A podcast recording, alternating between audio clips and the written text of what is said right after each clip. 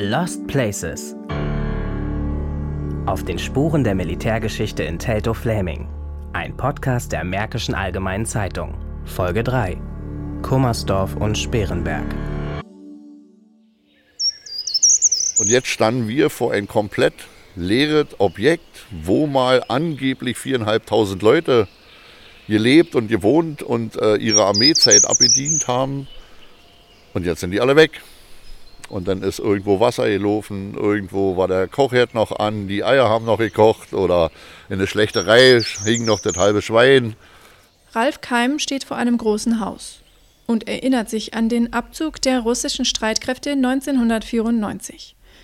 Das Haus, vor dem er steht, ist ein klassisches Kasernengebäude, das am Haupteingang zum Denkmal Heeresversuchsstelle Kummersdorf steht. Die Außenhülle ist gut erhalten, einige Fenster sind eingeschlagen – Zusammen mit den alten Schienen davor, mit der gepflasterten Straße daneben und den weiteren Gebäuden aus der Kaiserzeit lässt sich erahnen, dass an diesem Ort einst mehr los war als nur normales Soldatenleben. Hier hat zwischen 1875 und 1994 Militär dreier verschiedener politischer Systeme seine Waffen getestet. Erst das preußische Militär, dann die Nationalsozialisten und als letztes die Sowjets. Der Förderverein Museum Kummersdorf, dessen Vorsitzender Ralf Keim ist, hatte sich zur Aufgabe gemacht, diese Geschichte aufzuarbeiten und sie der Öffentlichkeit zugänglich zu machen. Vor allem mit Führungen durch das über 2000 Hektar große Denkmal. Die Arbeit des Vereins durchlief seit seiner Gründung, kurz nach dem Zusammenbruch der DDR, vor allem eine Zeit der zunehmenden Einschränkungen. Ralf Keim erinnert sich an den Anfang ich sage mal, die, die, die ersten 14 Tage sind wir hier drin und wir waren sehr oft hier drin.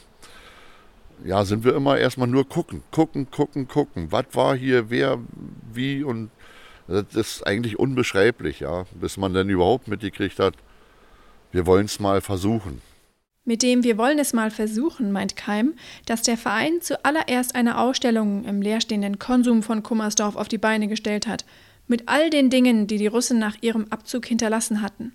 Ab 1994 starteten dann die Führungen.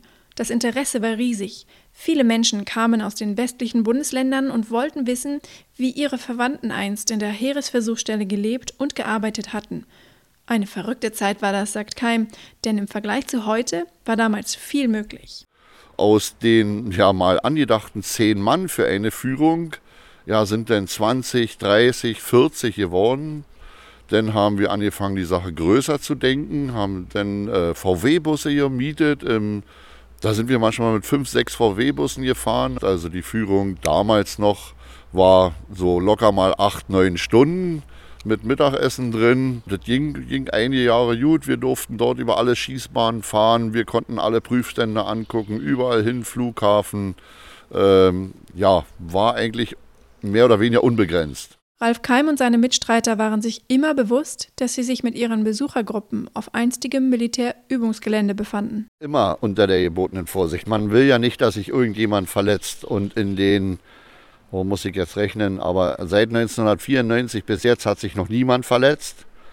Es ist noch niemand von uns äh, in Waldbrand ausgegangen, weil wir hatten ja auch von der Forst Auflagen bekommen, was wir mitzunehmen haben in den Fahrzeugen, Feuerlöscher und sowas. Wir sind immer nur auf Wege geblieben, also nicht wahllos mit den Leuten durch den Wald. Dann hat das Land Brandenburg das Areal vom Bund übernommen und die Einschränkungen begannen. Das Argument des neuen Eigentümers, die Munitionsbelastung ist zu groß.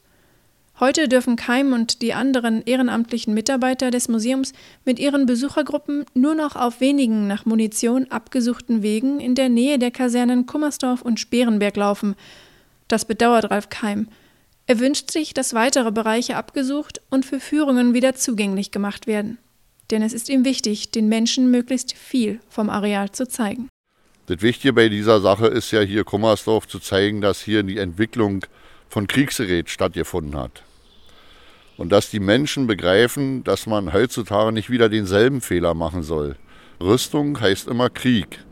Und egal wie ich die Waffe nenne, ob ich sie Angriffswaffe nenne oder Verteidigungswaffe, ein Mensch, der eine Waffe in der Hand hat, muss sich im Klaren sein, damit schieße ich auch und damit schieße ich einen anderen Menschen tot. Und hier ist eigentlich wie eine Art Mahnmal zu sagen, hey, guckt euch das an. was der Mensch mit seiner Intelligenz anfängt, ja, nur um Waffen zu bauen, ja, um andere Leute umzubringen.